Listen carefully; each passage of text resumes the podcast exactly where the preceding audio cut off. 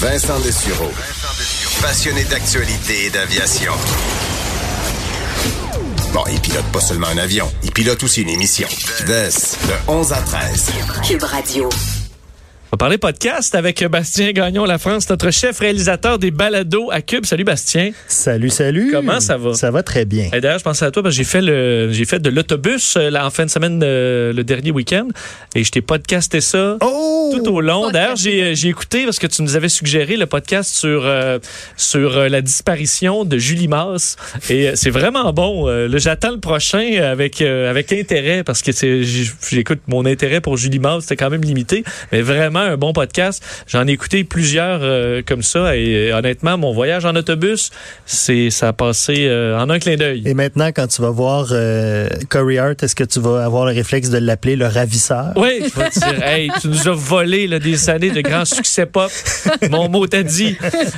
Surtout que toi, t'en as pas fait d'autres après. hein, parce que c'est pas comme si, bon, peu importe.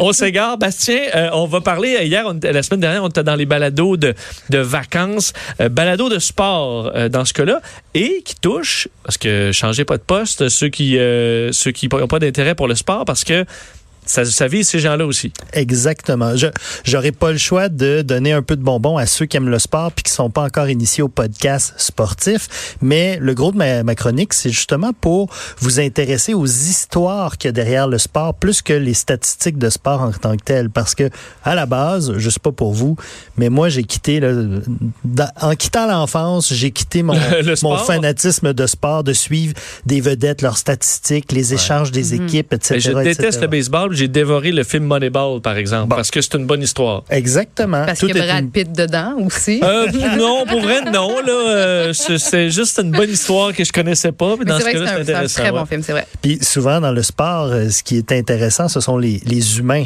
derrière le sport. Et c'est là où le podcast devient très intéressant de mon point de vue. Mais je vais quand même vous dire que si vous êtes fan de sport, parce qu'il y en a qui nous écoutent, là, qui capotent, puis qui eux, ils aiment ça écouter des geeks qui parlent entre eux, des spécialistes, qui essaient de faire des pronostics, de prévoir les prochains échanges, qui regardent des statistiques des équipes. J'ai déjà été là quand j'avais 12 ans, OK? Euh, je peux les comprendre, puis j'ai beaucoup d'amis. Tu sais, moi, je suis un, un- j'aime ça le sport, là, mais je suis comme un- dans la banlieue des sportifs, moi.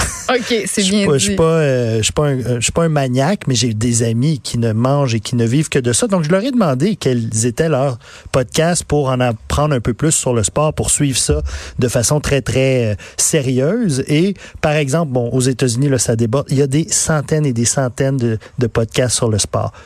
Nommez-moi un sport. Même la course de tracteur doit avoir son podcast. Là. Je veux dire, ils ont tous un podcast. Et entre autres, The Ringer aux États-Unis est un incontournable. Eux, ils déclinent tous les sports en podcast. Donc, ils ont leur show de la NBA, ils ont le NFL show, donc pour le football américain. Euh, il y a Bill Simmons, qui est une des grosses vedettes journalistiques sportives, qui a son podcast qui est très populaire. Il est toujours dans le top 25 à peu près sur iTunes euh, des, euh, des podcasts les plus écoutés, toutes catégories confondues. Fait que ça, c'est un incontournable. Tapez sur votre moteur de recherche de podcast The Ringer vous allez tomber Ça sur un paquet. Exactement.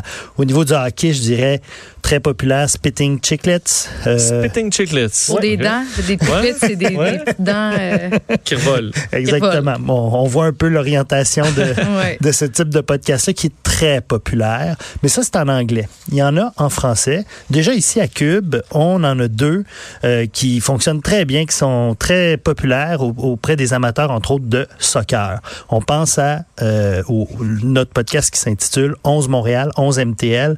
C'est avec euh, notre ami de TVA Sport, euh, Frédéric Laure, avec Assun Camara et Patrice Bernier, l'ancien Mhm. capitaine de l'Impact de Montréal. Donc, bien sûr, il décortique à chaque mercredi, euh, c'est mis en ligne, il décortique la Les déboires de MLS, l'impact. Et l'impact, etc. J'irai pas. Tu vois, je me commets pas. OK, moi. parfait. Ça, c'est ta job. Oui, oui, oui, voilà.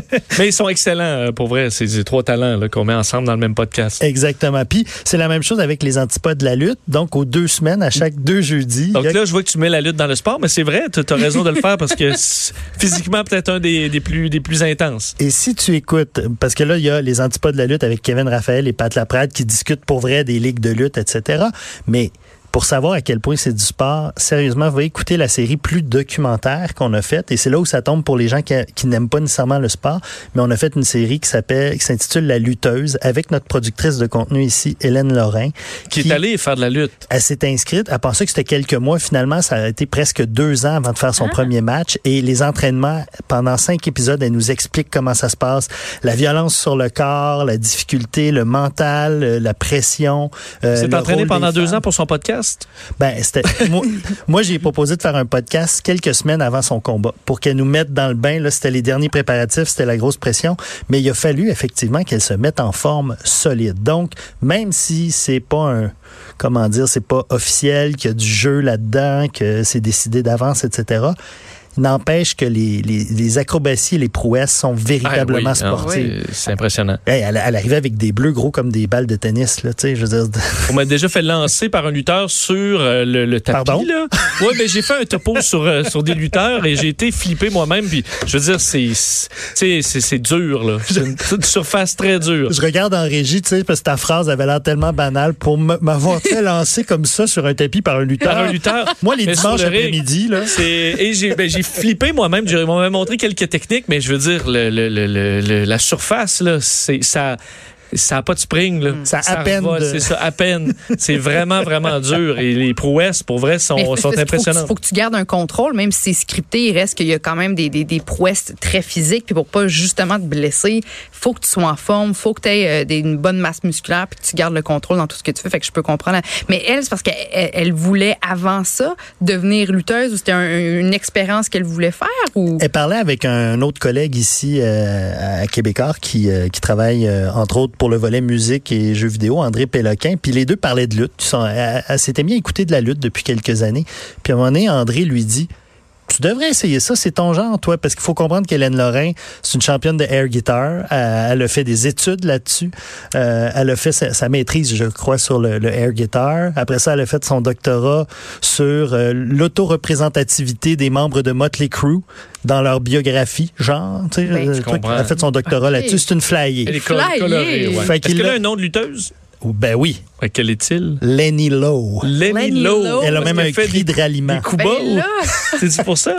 Non, c'est à cause de Hélène, Lenny, Lorrain, Lowe. Ah, Lenny ben Kuba Lenny Lowe. Qui go low toujours.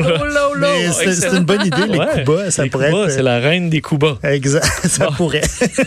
Mais c'est ça que c'est bon. Je vais, le- ça va être, je, vais, je vais mettre ça sur ma liste. Et puis, mais donc, tu sais, je dirais que ce côté-là, documentaire, raconter une histoire, euh, c'est ce qui donne dans les meilleurs podcasts, je trouve, présentement. Entre autres, il y en a un, là, c'est mon, mon, mon, mon collègue et, et patron qui m'a dit, il faut que tu ailles écouter Gladiator, OK? Gladiator, Aaron Hernandez and Football Inc. En français, c'est Aaron Hernan- Hernandez, donc un joueur de football, et le Football Inc. C'est un peu, donc, la vie et la mort de ce jeune joueur de football qui était un des meilleurs espoirs des Patriotes de la Nouvelle-Angleterre en 2011-2012, qui finit malheureusement par s'enlever la vie. Et on comprend, écoute, il- il- j'ai envie de vous faire écouter juste un petit extrait. C'est en anglais, je vais vous le traduire après, mais on comprend l'ampleur de l'histoire. In the end zone, the tight end pretends to unlock a bank vault. He reaches inside, grabs an armful of bills, and throws them in the air. Can't leave a linebacker on Aaron Hernandez. I was at that Super Bowl as a sports writer for the Boston Globe. I remember thinking, here's another showboating football player. But this wasn't just another spectacular athlete. This was Aaron Hernandez, a man who earned millions as a star of the New England Patriots, and who would be accused of murdering three people. Bien Donc, raconté. Ah ben ouais, puis en gros, c'est- tu sais, il disait quand j'ai vu ce gars-là au Super Bowl faire un touchdown, faire semblant qu'il ramasse une caisse, euh, un coffre-fort, qu'il ouvre un coffre-fort, puis il, il envoie l'argent un peu partout. C'est un autre flasheux qui monte. euh, Flamboyant, avec de l'ego, ouais. Mais finalement, c'est. Puis finalement, il finit accusé de, de au moins un, possiblement trois meurtres. Puis il n'a pas le temps de se rendre là parce qu'en prison, il s'enlève la vie. Mais le gars, plus il creuse dans l'enquête, je vous révèle pas tout, mais plus il se rend compte que on peut pointer ce gars-là. Oui, c'est un, un bad boy. Euh, c'est un gars qui traînait dans le milieu du crime, etc. Mais au-delà de ça, l'entourage, c'est des kids de 19-20 ans qu'on laisse aller tout seul avec des millions de dollars. On les entoure, tu sais, on, on, on leur donne pas la C'est pas sécurité. d'encadrement, non. et pas rien. Exactement. Fait que c'est un peu ça, sa quête. C'est fascinant. Parce que là, c'est quasiment un thriller, là, tu sais. t'as- Ben oui, carrément, parce que là, tu mêles un peu le true crime, là. veux, veux pas, donc tu mêles les activités criminelles au sport. Très bonne histoire. Exactement. Puis l'an dernier, pendant la Coupe du Monde, il y a aussi des, des trucs contextuels. Ce que j'aime avec les balados, c'est que euh, il y a quelque chose qui se passe dans l'actualité que je dirais Donc, par exemple, l'an dernier 2018, Coupe du Monde, euh, super intéressant. euh, tout le monde s'intéresse à ça.